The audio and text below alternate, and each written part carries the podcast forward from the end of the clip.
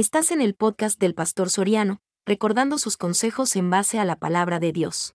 Que miércoles a miércoles aprende también con nosotros a través también de, de la pantalla, a través del retroproyector y también a través de la Biblia, que es nuestro manual. Está enferma la hermana Gloria Lemos, está con chip, anda dando esto, va doctor, anda todavía dando un poquito este del chip. Hay que cuidarse.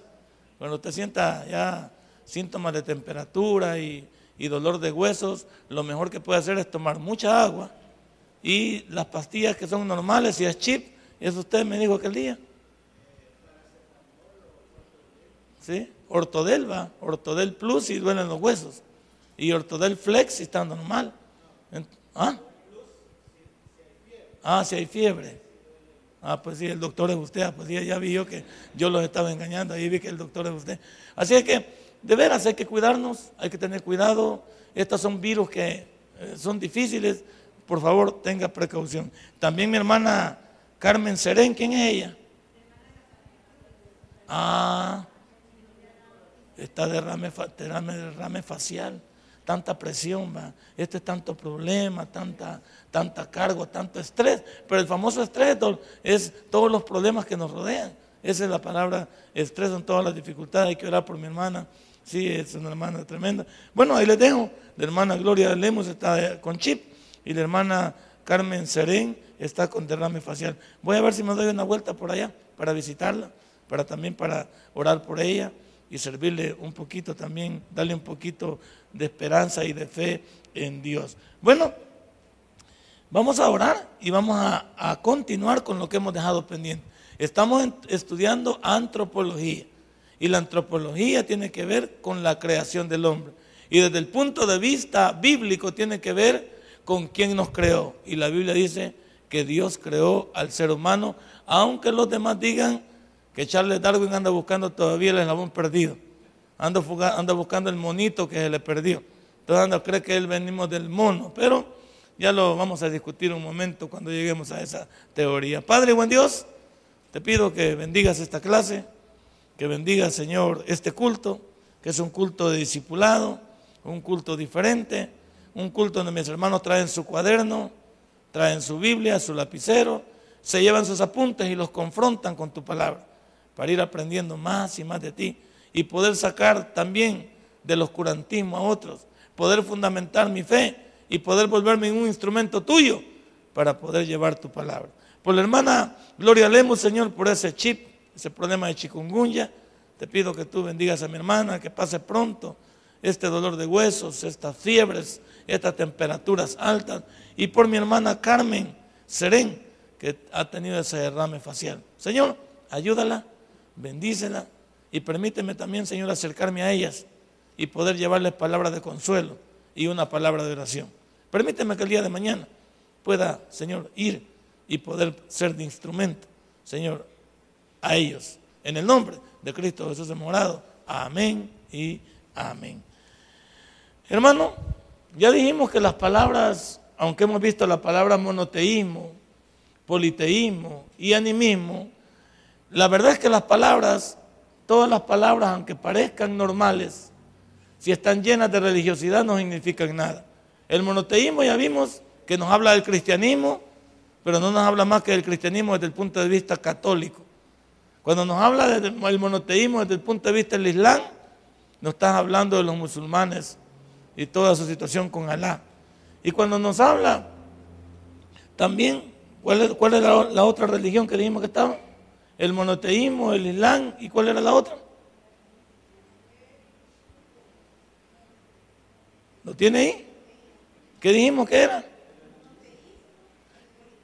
Sí, no, pero ¿qué conformaba el monoteísmo? Eso es lo Espéreme, espéreme. Hay tres religiones que tienen que ver con el monoteísmo. ¿Sí o no lo dijimos? ¿Lo dijimos? Dijimos que uno era el cristianismo y dijimos que eso tenía que ver y el judaísmo, correcto. Entonces, pero ninguna de las tres, aunque diga el judaísmo que ellos creen en Jehová, también se han descuidado de creer en Jesús. Entonces el monoteísmo desde el punto de vista del judaísmo tampoco me dice mucho, porque ellos están anclados en el Antiguo Testamento. Por eso la Biblia de los judíos es diferente a la nuestra. La Biblia de los judíos no tiene el Nuevo Testamento, porque tener el Nuevo Testamento significaría que ellos aceptan que mataron a su Mesías cuando vino por primera vez. Ahora nosotros ya sabemos que Jesús ya vino por primera vez, por lo tanto nosotros lo estamos esperando por segunda vez, que Él viene por nosotros. Entonces, mire, ya viene el agua, qué bueno, va a alegrar el, va a alegrar el, momento. Entonces vimos el monoteísmo, ahí, ahí, lo tiene usted, y vimos que las tres religiones que soportan el monoteísmo son el cristianismo, pero no nos dice que somos nosotros en el catolicismo, el islam, que son los que creen en Alá y todo lo que son los árabes, y el judaísmo, que es Israel, pero tampoco nos dice mucho. Y nos quedamos aquí. El politeísmo nos hablaba de muchos dioses, porque poli es mucho y teísmo es Dios, entonces muchos dioses no nos dice nada, siempre nos quedamos en religión. Y el animismo que nos habla de panteísmo. Ya dijimos que el animismo trata de decirnos que todo es Dios, que este micrófono puede ser Dios, esta parte puede ser Dios, entonces no llegan a ningún acuerdo y no quedamos en nada. Ahora continuamos con la clase. Hay muchas teorías propias, llamándolo así, a los mitos en que creyeron los pueblos prehispánicos y vamos a ver algunos ejemplos de ellos. ¿Y esto por qué? Porque yo les dije yo que la palabra teoría tiene que ver con, un, con una idea o un postulado de alguien que quiere someterlo, si pudiéramos decirlo, a conocimiento de toda la humanidad y poder entender si eso se convierte en ciencia, si eso realmente vence al método científico y se convierte en científico. Y cuando algo se convierte en científico es porque ha sido evaluado por el método científico y también ha tenido el soporte de que toda la, revisión que se le ha hecho todo ese enunciado ha sido revisado y han llegado a la conclusión de que eso es una verdad. Eso cuando ya se convierte en ciencia, ya no hay discusión. Cuando algo se convierte en ciencia es porque ha sido sometido a un examen exhaustivo de personas con el conocimiento suficiente en este mundo para poder dar el dictamen de que eso es una verdad. Pero cuando me habla aquí de mitos, y me habla de todas estas cosas que en su momento los pueblos prehispánicos, y llámese a ellos como dijimos, los aztecas, los toltecas, los mayas, los quiché, los pipiles a los cuales dicen que nosotros pertenecimos o pertenecemos, deberíamos de saber que todos ellos le tenían temor a algo. Ellos no conocían a Dios, no tenían la Biblia, nunca la tuvieron. Por lo tanto, ellos le temían al rayo, le temían a la luz, le temían a la lluvia, le temían que al sol, a la luna, todas esas cosas que, le, que estaban por sobre ellos y les llamaban la atención, le tenían miedo. Pero yo quiero referirme en, en el mito a esta tribu, esto se llama la tribu de los Cuiba. Los Cuiba son una tribu que se ubicaron en un extremo oriental del departamento de Casanare, en Colombia y en el parque el, el Toparro en Bichada. Y quiero referirme a esto porque una persona que estudió a esta tribu, estudió su comportamiento y supieron a través de tanto observarlos y estudiarlos, observaron en qué creían. Y mire usted, un pueblo como este, aunque son un reducido grupo ellos, étnico colombiano, de más o menos unas 2.500 personas. Pero en la observación que hizo un estudioso, que incluso publicó un libro, habla de que ellos creían en seres humanos que fueron recogidos ¿verdad? Del, del, libro de Colombia en mitos y leyendas del autor Luis María Sánchez. Este señor Luis María Sánchez se dedicó a estudiar a este grupo reducido de personas y llegó a una conclusión. Y este es el enunciado que les traigo.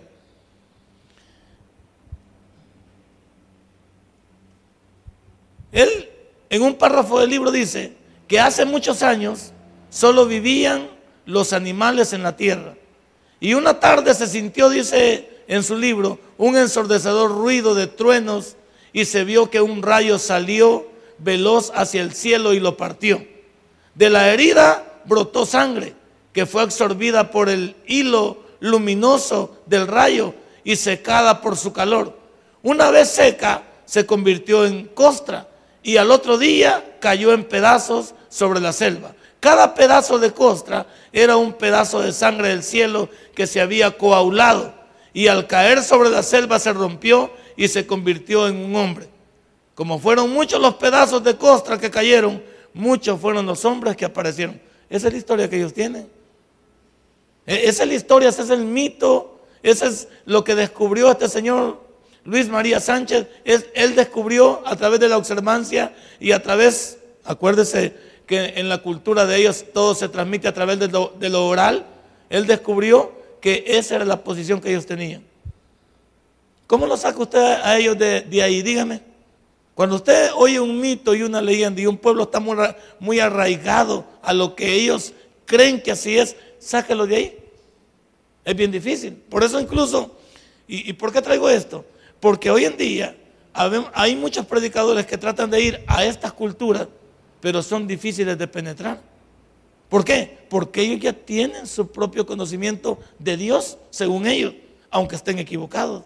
Ellos tienen su propia forma de creer. Y óigame, y si usted llega, porque a estas personas para llegarles con el Evangelio, no les puede llegar usted con la Biblia inmediatamente o con sus creencias completamente. Tiene que llegar y volverse parte integral de ellos.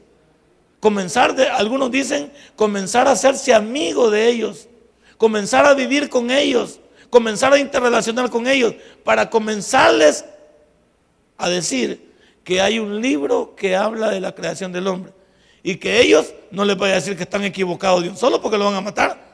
Hay que decirles que su posición es una posición nada más que está basado en una creencia de alguien que así lo que así lo dictaminó, que así lo creyó, que alguien que así lo vio, porque si imagínese usted, si cada gota de esa fue cayendo coagulada sobre el sobre el mundo, entonces o sobre su lugar de habitación, sobre su geografía y cada uno de ellos se fue volviendo hombre, quítele eso de ahí. Es como que le quitáramos también a muchas de nuestras...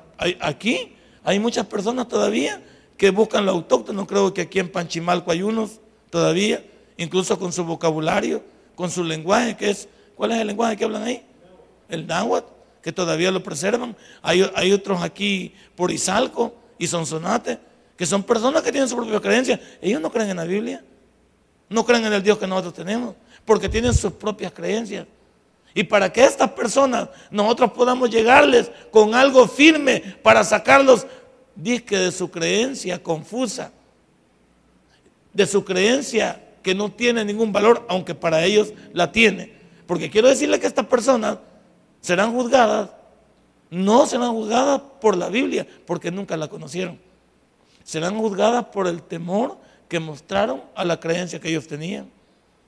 Porque de qué manera los puede juzgar a Dios a alguien que nunca conoció la Biblia, que nunca conoció el mensaje de Dios. Y, esa es la responsabilidad de hoy en día de nosotros.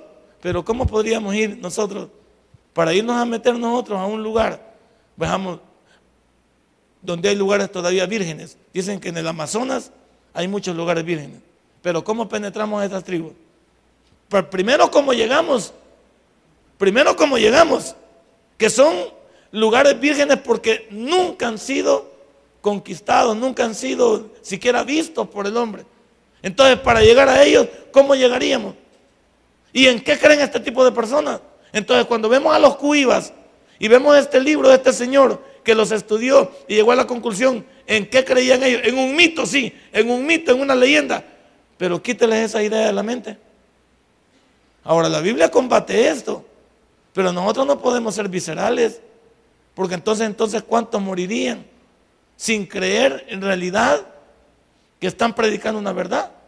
Dicen muchos, no me crean a mí, que incluso para ir a lugares bien difíciles como Pakistán, Afganistán, en los lugares eh, africanos, hay que ir usted y se va y no lleva, no lleva usted automáticamente a decir, vamos a predicar el Evangelio.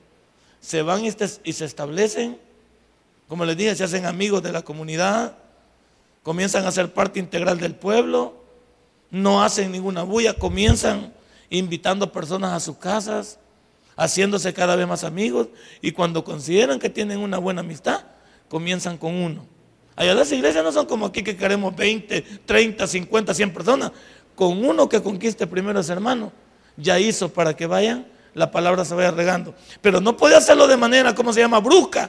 Porque así se sabe que él está cambiando las creencias de un pueblo, lo matan. Yo quiero que con esta clase usted quede, quede, ¿sabe por qué esta clase es importante? Porque nosotros tal vez nunca vayamos a ir a estos lugares y nos pongamos a reír de lo que, de lo que aquí estamos leyendo.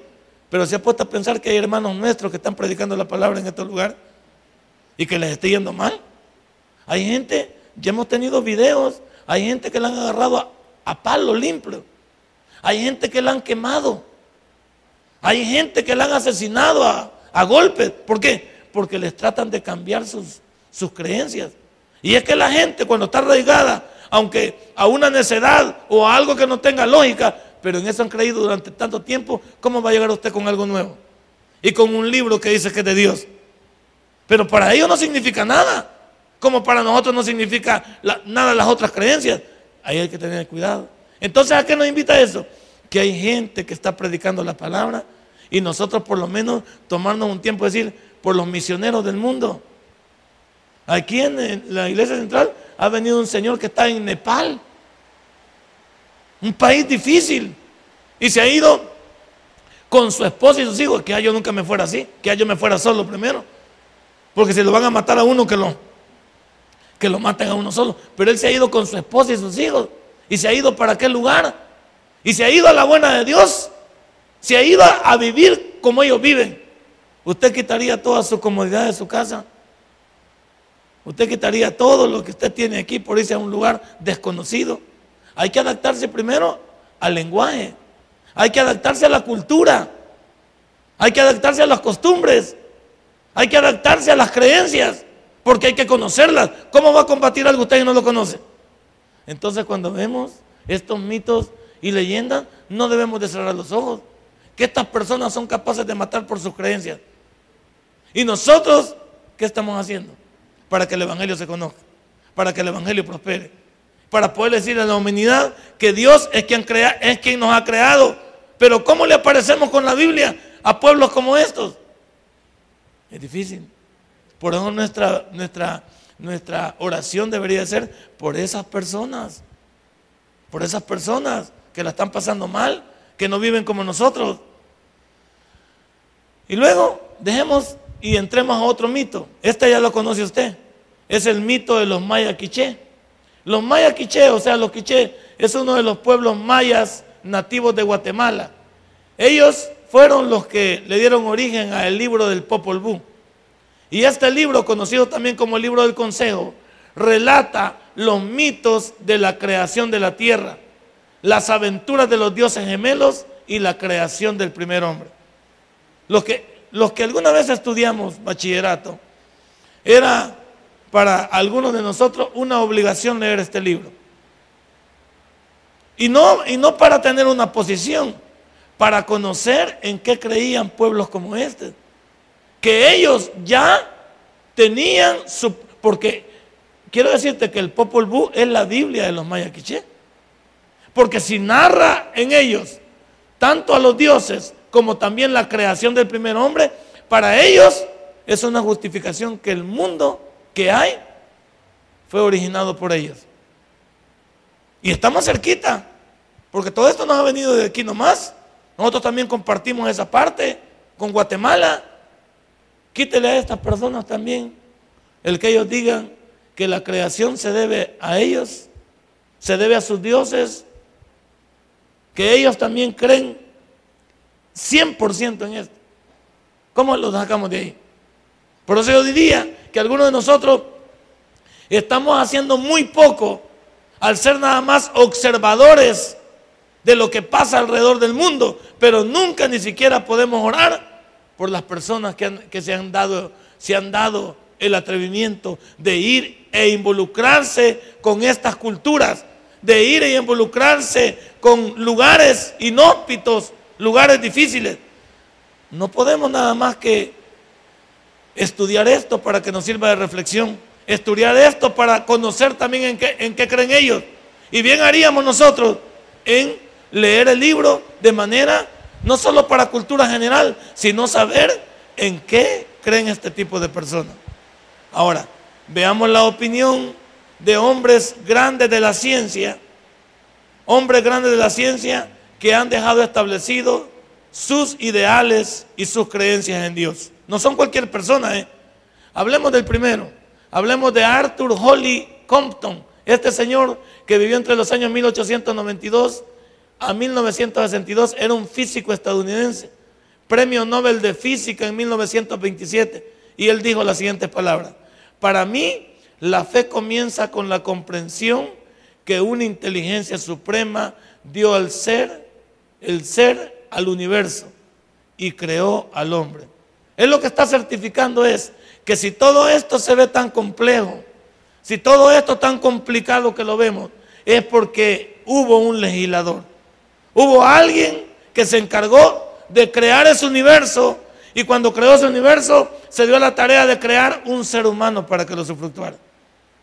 Entonces, personas, eh, aquí no estamos hablando de cualquier tipo de persona, estamos hablando de un pensante, de un hombre galardonado, de un hombre también estudiado. No estamos hablando de cualquier ignorante. Entonces, ¿por qué traemos este tipo de, este tipo de, planteamientos de, las creencias de personas en ese Dios verdadero que nosotros alabamos esta noche? En que la gente cree que los evangélicos somos un montón de ignorantes, somos un montón de personas que no tenemos nada que hacer, que nos dedicamos a hablar de la Biblia y ni la conocemos. Aquí hay un hombre Aquí hay un hombre que dedicó su vida a la ciencia y puede certificar que hay ese Dios perfecto, creador y sustentador de todo lo que existe y Él le da la credibilidad.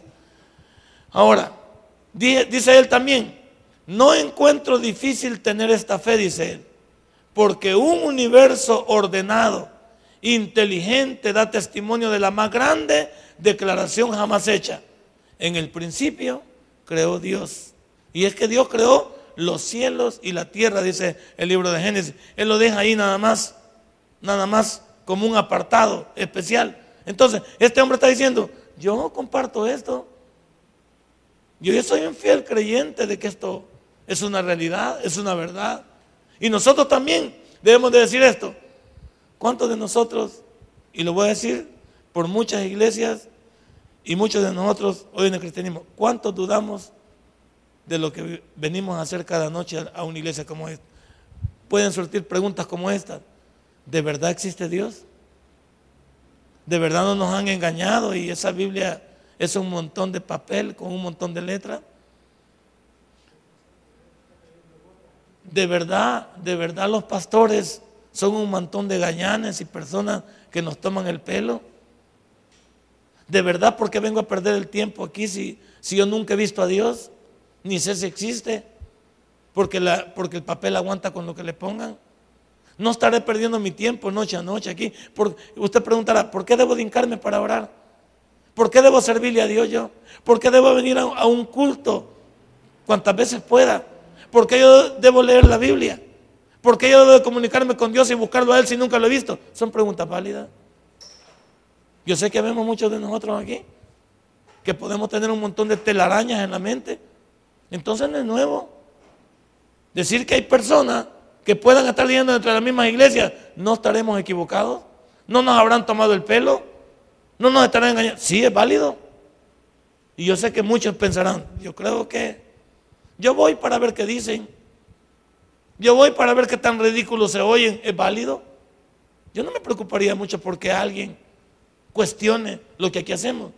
Porque para estar convencido que Dios existe, hay que haber tenido una relación personal con Él.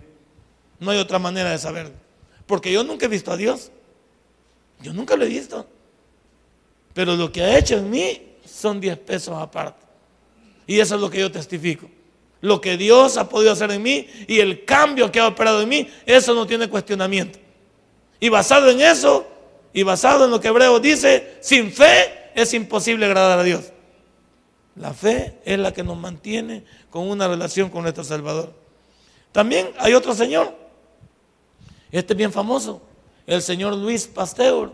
Él estuvo en los años 1822 a 1895. Es un científico francés cuyos descubrimientos tuvieron una enorme importancia en diversos campos de la ciencia. No cualquier cosa el Señor, fue el Señor. Naturales, sobre todo en la química y la microbiología. Él dijo estas palabras, cuando más, cuanto más estudio la naturaleza, más asombrado quedo ante el trabajo del Creador. Un poco de ciencia distancia a uno de Dios, pero mucha ciencia le acerca a Dios. Él dice los dos puntos. Habemos muchos de nosotros que entre más estudiamos, nos vamos creyendo mejores que Dios y nos alejamos de Él. Y hay muchos que entre más estudiamos, le decimos, señores, que ¿cómo tú podrías haber hecho tan, tanta cosa linda? Vaya, yo por ejemplo, una de las cosas para impresionarme a mí de lo que Dios es, es solamente ver la flor y la fauna. Solo eso es una maravilla. ¿Cómo, ¿Quién pudo crear tantos animales diversos? ¿Cómo es posible que haya una cadena alimenticia entre ellos? Y no haya ningún tipo de problema. Mire, los animales no se han acabado los animales. ¿Quiénes se han acabado los animales? Los seres humanos. Tanto, hablemos de los animales, tanto en, tierra como también en, agua, como también en aire. Los hemos terminado. Los hemos terminado. Pero los animales como están es una maravilla. La flora, al ver tanto árbol, ¿no? ponte a pensar. Los hombres han podido hacer injertos pero no han podido darle vida a un árbol, decir, vamos a, nosotros vamos a, crear este árbol. Y lleguemos al ser humano. El ser humano, está, está de moda la clonación, pero nadie ha hablado de crear un ser humano. Porque el hombre no puede crear a otro hombre. Ese es un efecto de Dios. Entonces, este Señor, en lugar de que lo alejara el conocimiento, lo acercó a Dios, porque dice, un poco de ciencia distancia a Dios es que algunos con poquito nos volvemos locos. Pero él hace el otro apartado. Pero mucha ciencia, o sea, el mucho estudio acerca de eso, me acerca a Dios porque puedo ver todo lo maravilloso que él ha hecho. Y nosotros no debemos de ser negligentes. Hay algunos que, que, con tercer grado creen que ya son científicos. Con noveno creen que ya descubrieron el mundo. Con tercero bachillerato o bachiller. Cuidado. Estos son hombres especiales. Son hombres diferentes que se dedicaron a estudiar todo en derredor de ellos sin descuidar que había un Dios. Y eso nos lleva a nosotros también a ser responsables. Y podemos seguir, pero ¿para qué? Podemos hablar de Galileo Galilei, podemos hablar de Isaac Newton, podemos hablar de tantos hombres tremendos científicos que fueron cristianos y que fueron hombres que propagaron la fe.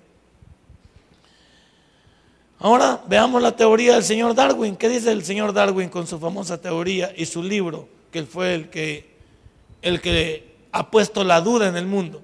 El señor Darwin es el que ha implantado la duda de dónde viene el hombre. Pero no es porque tenga razón. Es porque él, acuérdese que a muchos de nosotros no se nos puede permitir dudar porque la duda nos lleva a cualquier distorsión de la vida. Este, este señor propuso que las especies estaban relacionadas unas con otras por antepasados comunes. Como dice él, como por ejemplo el hombre y el simio. Él lo que va a tratar de decir es que este animal se fue a través de la historia y a través de los años, se fue convirtiendo en un ser humano. Una célula que de repente tomó forma y que esa forma lo llevó a creerse hombre o realizarse hombre a través de los simios, como dice aquí. Pero veamos qué dice el libro, en realidad, en, en algunos de los postulados. El señor Darwin explicó que en una población heterogénea el ambiente selecciona favorablemente a quienes pueden adaptarse y los que no pueden hacerlo se extinguen. Para él, como en cualquier otro lugar, y esto puede ser cierto, hay lugares en que es inhóspito para que un ser humano exista. Por ejemplo, vamos a decir, hay lugares en, el pleno de la selva que un ser humano, ¿cómo puede subsistir con tanto peligro? ¿Cómo puede subsistir? ¿Cómo podría levantar? Sí, y hay, y hay culturas que, que se han adaptado, que han permitido vivir ahí, pero ha llevado un proceso. Y él, valiéndose de esto, ha tratado de decir que sí, que las personas pueden vivir y existir en determinados lugares y también pueden no existir y no adaptarse a diferentes lugares. Pero esto está por verse todavía. ¿Por qué? Porque vamos a decir que el hombre está lleno de, inteligencia y de razón, que es lo que lo diferencia con el animal. El animal tiene instinto e imitación. Y el ser humano tiene un, un pensamiento que le permite incluso poder autoprotegerse, poder incluso pensar cómo subsistir, cómo llevar adelante algo. Él, a través de la razón, puede hacerlo. El señor Darwin, aquí, en este punto, no le va a dar validez nada más que a la razón humana por sobre lo que Dios ha puesto en inteligencia en nosotros. Porque la inteligencia no puede venir sola. ¿Cómo es que el hombre se creó a través de los, de los simios, como dice él? ¿Y quién le puso a, a ese animal, si es así, quién le puso la inteligencia para que fuera llegando no solo a comunicarse con los demás, a vivir con los demás, a interactuar con ellos, a poder poner posición de desarrollarse humanamente hablando? Esto es un poco difícil, pero veámoslo otra parte que tiene aquí. La especie humana, dice entonces, era también producto de este tipo de proceso evolutivo, porque para él tiene que ver con la evolución, es decir, es un proceso de decir, aquí comienza algo y ese algo va evolucionando. Ya cuando veamos la figura de, del simio vamos a ver cómo él lo concibe, agachado primero, luego un poquito, un poquito levantado, luego un poquito más encorvado, hasta que llega a ser un hombre. Entonces vamos a ver que para él es un proceso que se da, pero Dios no lo dijera así a través del Génesis. Dios dice que sopló vida en ese polvo, en esa tierra que tomó, él sopló vida y inmediatamente ese hombre fue un ser viviente, pero no lo que el señor Darwin dice aquí. Entonces, la nueva propuesta o la nueva teoría propuesta por este señor enuncia tres hipótesis que representan un importante punto de partida para la investigación de nuestros orígenes como especie. Para muchos, por eso es que el Señor ha tenido, ha tenido relevancia, porque Él ha expuesto ciertos postulados que han hecho pensar a la humanidad si así es como el hombre se creó. Veamos el primero. Él dice que los seres humanos son descendientes de algún animal parecido a los monos, a los antropoides y no el producto de una creación especial. Entonces él, él no le da validez ni a la Biblia ni a ninguna otra cosa más que al postulado de que ese ser humano viene de una descendencia de un animal parecido a él. Y el animal más parecido, según él, son los primates, los monos o los simios. En segundo lugar, él también dice, ellos, ellos no supone, dice, según lo anterior, que hayamos evolucionado a partir de los chimpancés. Entonces, ¿cómo es la cosa? Primero dice que sí y luego ya va a comenzar a dudar. Por, eso el libro de las especies está saltando entre qué? Entre si, son, si es esto o no es. Inconsistencias. ¿Qué es lo que la Biblia no tiene? La Biblia no tiene inconsistencias. La Biblia no anda tratando de ponerle nombre aquí y luego se lo quita. Él dice que no supone que hayamos evolucionado a partir de los chimpancés y los gorilas, sino más bien que en algún momento del pasado compartimos con ellos un antecesor común. Ah, entonces, pues, volvemos a lo mismo. Seguimos viniendo entonces de ellos. Seguimos entendiendo que el, que el primate o el simio tiene entonces el protagonismo. Y veamos el punto número tres. El señor Darwin entonces dedujo correctamente y a partir de una escasa evidencia que los humanos habían evolucionado en el África.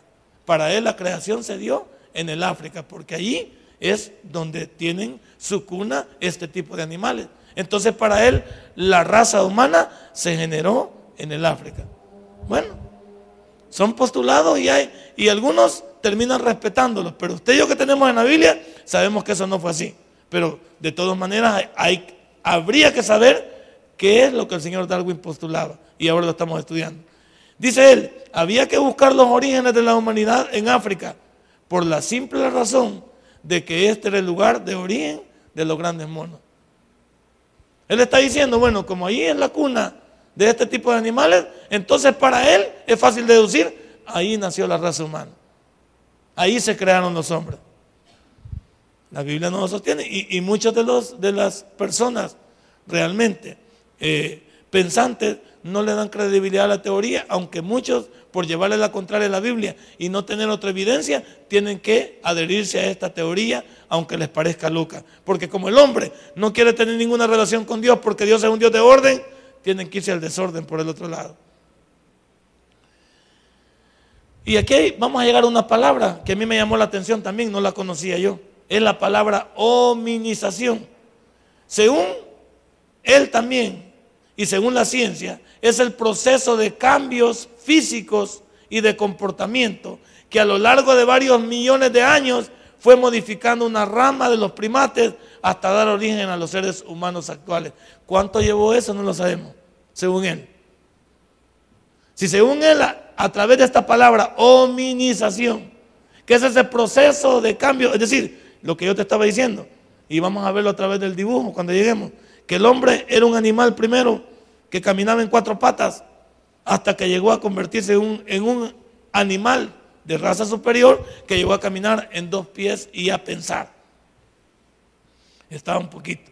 Ahora, para que la, para que la hominización se dé, ahí es donde ellos tratan de decir que el hombre tiene millones de años o miles de años. Dice, la hominización inició hace un millón de años. ¿Y quién, ¿Y quién lo certifica? ¿Quién ha vivido tanto tiempo? ¿Quién lo dice? El señor Darwin que apenas sacó esta teoría en 1800. En 1800 él sacó esta teoría. ¿Y dónde quedan los, los anteriores? Primero, 18 siglos antes de él. ¿Y dónde quedan los otros 1400 años que la Biblia describe? ¿Dónde quedan? Con un postulado de un hombre que lo dice ya por los años 1800. Pero vamos a tener cuidado de explicar otra cosa. Él si habla de eso, dice, se completó todo eso que él dice, de un millón de años, se completó hacia el año 10.000 antes de Cristo. Ahí se le gusta. Ahí se pone la palabra. Pero voy a explicar esto.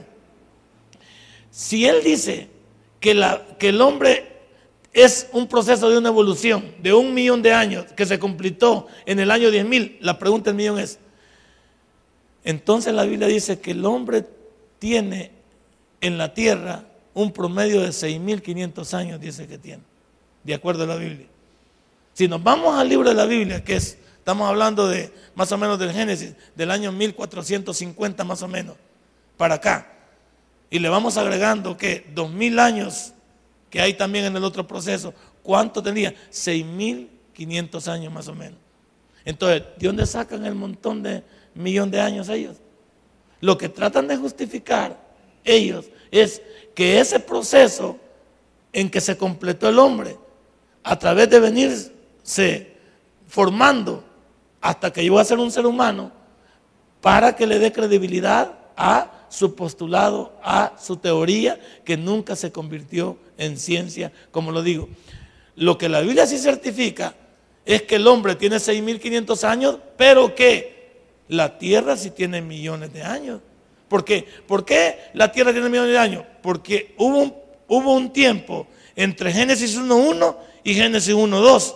En Génesis 1.1 dice que en el principio creó Dios los cielos y la tierra. Y en Génesis 1.2 dice que la tierra estaba desordenada y vacía. ¿Cuánto es el tiempo que hubo entre esta destrucción? Se cree que entre, entre Génesis 1.1 y Génesis 1.2 está el derrocamiento de Satanás del cielo. Entonces, al venir Satanás del cielo y romper un poquito todo el orden que había, ¿cuánto tiempo pasó para que ese orden volviera? Pongámonos a pensar eso. Y luego Dios comenzó a recrear nuevamente la, la tierra. Y cuando llegamos al diluvio, ¿cuánto tiempo hay en el diluvio para que se volviera a recrear la tierra de ocho personas? ¿Cuánto tiempo hubo? Tampoco lo sabemos. Y todo el tiempo que hubo también, hasta llegar hasta el momento que tenemos ahí el año 2015.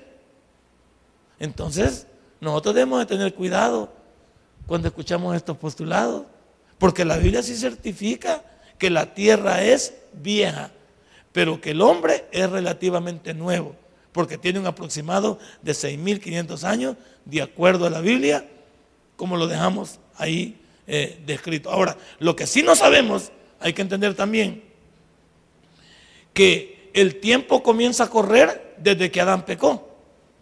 Lo que no sabemos es cuánto tiempo vivió Adán obedeciéndole a Dios. Eso sí no lo sabemos. Entonces, el hombre más viejo en la Biblia legalmente no es Matusalén, que vivió 969 años. El hombre más viejo es Adán, porque no sabemos cuántos años vivió antes de pecar. Porque el tiempo de Adán fue contado. ¿Cuántos años vivió Adán? Parece que 930. 930 años y todo lo que vivió sin pecar, no sabemos cuánto tiempo surgió eso. Entonces son todos los cuidados que debemos de tener en la Biblia.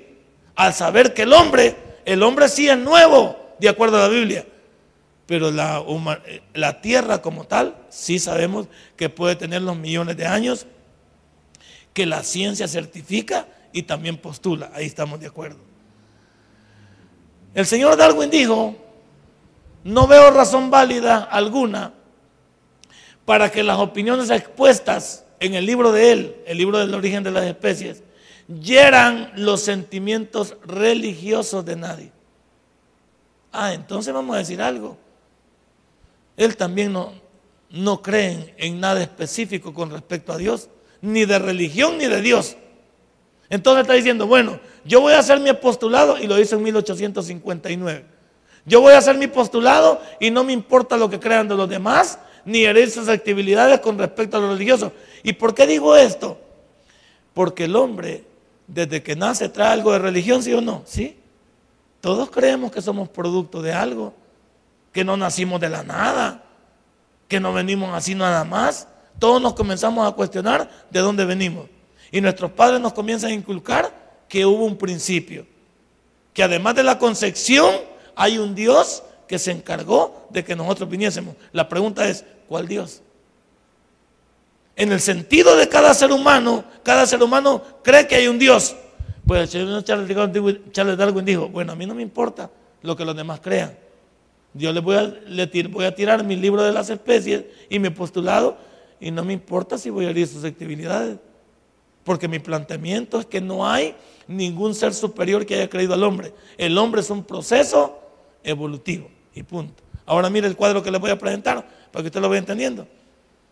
Así es como él más o menos le va diciendo. De acuerdo a esto, mire, este, esta es la parte que él nos ha ido planteando de cómo el hombre se comenzó a tener el proceso hasta llegar a convertirse en un hombre normal. Todavía no, no estamos, ahí estamos poniendo como una caricatura. Pero vamos a poner cuando también, cuando lo vemos a través de la figura de los chimpancés. Entonces, porque esto también nos lleva a pensar de cómo vivieron los primeros hombres, porque nosotros no tocamos los periodos paleolíticos, neolíticos que la historia universal toca. La historia universal toca todos esos, esos datos que nosotros en la Biblia no los tocamos. Pero no, no es que no creamos que el hombre no existió desde hace muchos años, no, es que también la historia universal tiene sus propios planteamientos acerca de el hombre, su origen, su establecimiento en la tierra y su peregrinación por ella, que tiene que ver también con los postulados del señor Darwin. Ahora mire usted este cuadro, mire los diferentes, según ellos, los diferentes procesos en los que el cráneo humano ha ido cambiando de acuerdo al animal. Eso, según ellos y según el panorama de las descripciones que ellos dan de acuerdo a sus estudios, que no están comprobados realmente, porque ninguno de ellos, muchos de estos estudios han sido descubiertos como farsas, pero ellos los postulan de esta manera. Mire cómo supuestamente aquí el hombre se, se fue desarrollando hacia arriba hasta convertirse en un verdadero hombre y cómo, y cómo el cráneo, la manera propia según ellos, de la masa gris, se fue estableciendo para volverlo pensante al hombre. Se comenzó siendo un animal, pero se convirtió en un ser pensante, según muchos de ellos al final. La Biblia, la Biblia no trata de, de decir que alguien está equivocado, sino que la Biblia trata de exponer lo que Dios dejó cimentado desde el primer momento en que Él dice, en el principio creó Dios los cielos y la tierra. La Biblia no es para dudar, no es para establecernos y decir quién tiene la razón. Dios la tiene porque Dios no es dubitativo a la hora de exponer su palabra. Él dice, en el principio creé yo los cielos y la tierra y lo deja justificado de esa manera. No sé si me faltó algo ahí. Sí. Ahora mire. Dice él, me temo que la principal conclusión que se desprende de la lectura de este libro, a saber que el hombre desciende de una forma orgánica de rango inferior, irritará grandemente a muchas personas. Sin embargo, no cabe duda de que somos la progenie evolucionaria, evolucionada de criaturas primitivas. Él incluso, ahora ya no se mete con los religiosos, ahora se mete con los pensantes. Él dice, no importa, no importa para muchos que les voy a, a tratar de servir de estorbo en la vida con mis postulados, pero lo que yo creo es que somos el producto de criaturas primitivas. Él murió con Adel. El señor Darwin nunca se echó para atrás con su postulado. Aunque se fue de este mundo y nunca encontró su famoso eslabón perdido, él se fue con su idea y su postulado. ¿Y han pasado cuánto tiempo? Ha pasado un siglo más y ya otro pedazo con 15 años más y el famoso eslabón perdido no aparece. No aparece. Entonces, no solo ha pasado de 1900 a 2000, han pasado 100 años más, sino han pasado 15 años más y no ha pasado nada. Ahora mire, la postura de la Iglesia Católica frente a la teoría evolutiva, porque la Iglesia Católica trata de ser, ellos no tratan de combatir porque tampoco conocen, ni les interesa. Ellos tratan de ser nada más como propositivos en lo que les conviene y beneficiarse de aquello también que les favorece de cara al futuro.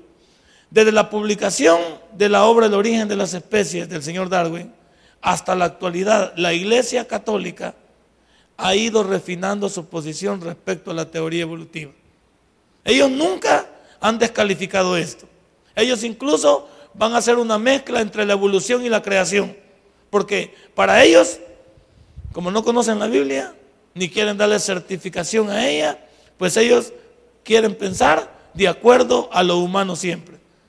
En los primeros momentos, la institución, esta institución, la Iglesia Católica, no se pronunció oficialmente en contra, a pesar de las consideraciones de algunos clérigos. Cuando el libro salió, salió como un postulado y fue puesto a la venta para que todos los conociesen, la Iglesia Católica no dijo nada, aunque hubo muchos hombres de Dios dentro de la misma iglesia, así como lo hubo Martín Lutero en su momento, en el año 1500, 1600, que se distanció un poquito de la iglesia católica porque ellos abusaban de todo lo que eran la parte de la salvación. Aquí también van a haber algunos clérigos que se opusieron a lo que decía Darwin, pero la iglesia como tal y su cabeza representada por el Papa no dijo nada. Y al no decir nada, el que calla, ese es el problema. Entonces nosotros vamos a tener que, vamos a tener que decir que si no se pronunciaron, por eso todo ese negativismo y todo ese oscurantismo y toda esa eh, desproporción con respecto al hombre se fue fundamentando cada día más. ¿Por qué? Porque los que tenían que decir algo en su momento, que eran los representantes de la iglesia, no dijeron nada. Ahora, nosotros no éramos parte integral todavía de este mundo. ¿Por qué? Porque el Evangelio llegó a, América allá por los años más o menos 1900, a finales de 1800, llegó aquí a América. Entonces nosotros no teníamos mucho, mucho que opinar sobre esto, pero la Iglesia Católica sí, porque ese viejo mundo conocido allá, ya estaba en control Si, si Europa, yo le decía a mi esposa, una locura que es válida. De acuerdo a la Biblia, nosotros, América no aparece por ningún lado. O sea que nosotros bien podríamos desaparecer ahorita y el mundo sigue su curso, porque lo único que tienen que llegar hasta el final es Europa y Asia y, una parte de África. O sea, esas películas que salen, perdónenme, esas películas que salen de la falla San, San Andrés, ¿alguien la ha visto? E, ese problema de que está todo quebrado desde lo que es Norteamérica, pasando por todo esto, para que se desquebraje toda América y, y perezcamos en un buen terremoto o en una buena sacudida, no está loco. América no aparece en ninguna parte de la Biblia, por ningún lado. Los únicos que tienen que sobrevivir al final de los tiempos es Europa, Asia y África. Son los únicos, porque en el principio eso era el mundo conocido. Si usted ha estudiado historia universal, se va a dar cuenta que nosotros fuimos descubiertos en el año 1492, según algunos. En ese tiempo vino Cristóbal Colón aquí. ¿Y qué pasó durante, durante 1500 años? No, no nos conocíamos nosotros. Existíamos, pero no sabíamos nada de nosotros. Entonces, Dios en los últimos tiempos solo tendrá trato con Europa, con Asia y con parte de África. Porque cuando llegue el verdadero, la verdadera tribulación y todo eso, tendrá que ver con todos esos países. Y la unificación que tendrán todos ellos. Por lo tanto, nosotros podríamos desaparecer hoy y no pasa nada, pero nos llevamos a Jesús. Nosotros nos vamos con Él, no hay ningún problema. Denle un fuerte aplauso a nuestro Dios. Eso es una verdad. Ahora, ¿por qué le digo esto? Porque usted tiene que hacer sus propios estudios. No se quede con lo que yo le digo, vaya e investigue. Vaya y véalo desde el punto de vista bíblico y desde el punto de vista secular. Con el pasar del tiempo, después de que hubo algunos que se opusieron a esto, la iglesia permitió que las academias estudiaran las implicaciones científicas del evolucionismo, siempre y cuando no atacaran sus dogmas fundamentales. Ah, la iglesia se sobreprotege nada más en cuanto a sus dogmas. Nunca mencionan a la Biblia. Ellos mencionan dogmas, costumbres, ellos mencionan sus creencias, pero no mencionan a la Biblia. Entonces dice, vamos a comenzar a estudiar la evolución. Y en lo que perjudica a nosotros, nos vamos a hacer un poquito a un lado. Pero queremos comenzar a ver cuál es el resultado final del postulado del señor Darwin. Parece que por un momento tenía lógica. Pero lo que no me gusta es que ellos siempre se sobreprotegen en cuanto a ellos como representantes de la iglesia, pero no en las grandes mayorías en los que creemos. Porque no solo se trata de lo que cree el Papa, sino se trata qué creen todos los que siguen al Papa y a la iglesia católica. ¿En qué creen? Porque cuando tú, tú le preguntas a un católico, ¿en qué cree? ¿Qué te va a decir un católico?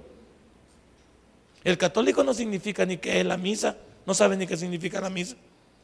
No, significa, no sabe qué significa la Eucaristía, los siete sacramentos que ellos tienen, el dogma de la Virgen María, el dogma de los santos. Muchos, muchos católicos no conocen nada de eso y deberían de conocerlo. Deberían saber qué significa. Para entender que muchos hemos sido engañados a través del proceso del mundo porque nunca hemos levantado la voz por falta de desconocimiento bíblico. Entonces ellos dijeron, sí, estudiémoslo pues, porque como vieron que estudiémoslo, pero sobreprotejámoslo. Tampoco hicieron mucho. Y aquí es el final.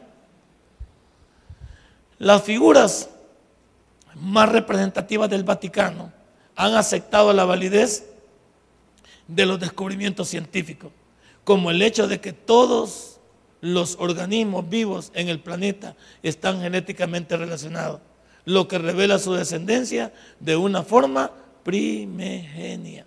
Entonces, no llegamos a, nada. Ellos siguen en una base. No le dan crédito a la Biblia. Vuelvan a leer si quiere y, y rebúsquete usted con lo que quiera. Todavía ellos no están seguros en qué creen. No están seguros quién los creó. Porque siguen pensando entonces que hubo algo allá, con nuestros antepasados, según ellos, y de acuerdo al postulado del señor Darwin, del cual tenemos el origen. Entonces, ¿dónde benditos queda la Biblia para ellos? Pues? De ningún lado. No te digo que lleguemos en Semana Santa, pues, y hablan ellos nada más de costumbres, hablan de creencias, de dogmas, pero no hablan de un texto bíblico que explique por qué la Semana Santa se realiza. No sacan un estudio acerca de la crucifixión, acerca de la pasión, acerca de la resurrección, de la muerte de Jesús, de su ministerio, de su evangelización del mundo, de los apóstoles, cómo se dio origen a todo esto para que la iglesia llegara hasta este punto. Nunca lo hacen. Esto venimos en Navidad y decimos que el Señor Jesús nació en Navidad, cuando sabemos que de acuerdo a la Biblia Jesús no nació en diciembre. Porque los meses judíos nunca pegan con lo que es. Porque nosotros estamos bajo un calendario gregoriano, un calendario romano. Y la Biblia está bajo un calendario lunar, que es diferente. Y el calendario lunar tiene 360 días, el de los judíos, y el de nosotros tiene 365 días. No, no cuadra. Los meses que tienen los judíos no cuadran con los nuestros. Por ningún lado, ni Jesús murió en el tiempo que dice la Iglesia Católica, ni también Jesús nació en el tiempo que dice la Iglesia Católica. Pero como lo que marca la Iglesia, perdón, lo que marca las festividades, tanto de, de Semana Santa como de Navidad, ¿qué es? ¿El nacimiento de Jesús? No. ¿La muerte de Jesús? No. El comercio. El comercio es lo que marca. En Navidad, pues, ¿qué es lo que promueve para Navidad? Regalos, juguetes y todo. Nadie está hablando de, que Jesús nazca en el corazón, de que vamos a tener una vacación de tantos días y que vamos. De eso hablan. De Navidad, en, Semana Santa, ¿qué hace? La gente está metida en la iglesia. Está en la playa, en los carnavales, en los desmadres. No, sí. Y van un, ratito a la procesión. ¿Pero qué significa eso? Religiosidad. Entonces yo quiero esta noche entender que la Iglesia Católica no nos dice nada. Su postulado es nulo. Y más es conservador. Y hasta dándole alas al proyecto del señor Darwin. Ahora, la gradual evolución es aceptada, aunque la iglesia actual no se pronuncia sobre cómo Dios ha guiado el proceso. Ahí está. Por eso se los he puesto ahí en letras diferentes. La, gradual evolución es aceptada por la Iglesia Católica. Aunque la Iglesia actual, hablando del catolicismo actual, no se pronuncia sobre cómo Dios ha guiado ese proceso. O sea, Dios creó, ese, la pregunta mía es, ¿Dios creó ese primer mono? Ese primer primate, ese primer simio que se convirtió en un hombre. Eso es lo que tampoco pueden contestar ellos. Porque si le dan sentido a la evolución, entonces están diciendo que venimos de un origen, como dice ahí, primate. Entonces, ¿dónde entra Dios en ese primate? Es la pregunta del millón. Y no hay respuesta. Síguelo estudiando tú en tu casa. Parece que lo terminamos en esta noche y lo vamos a seguir la otra semana. Póngase de pie. Vamos a esta. Si este mensaje ha impactado tu vida, puedes visitarnos y también puedes buscarnos en Facebook como Tabernáculo Ciudad Merliot. Sigue con nosotros con el siguiente podcast.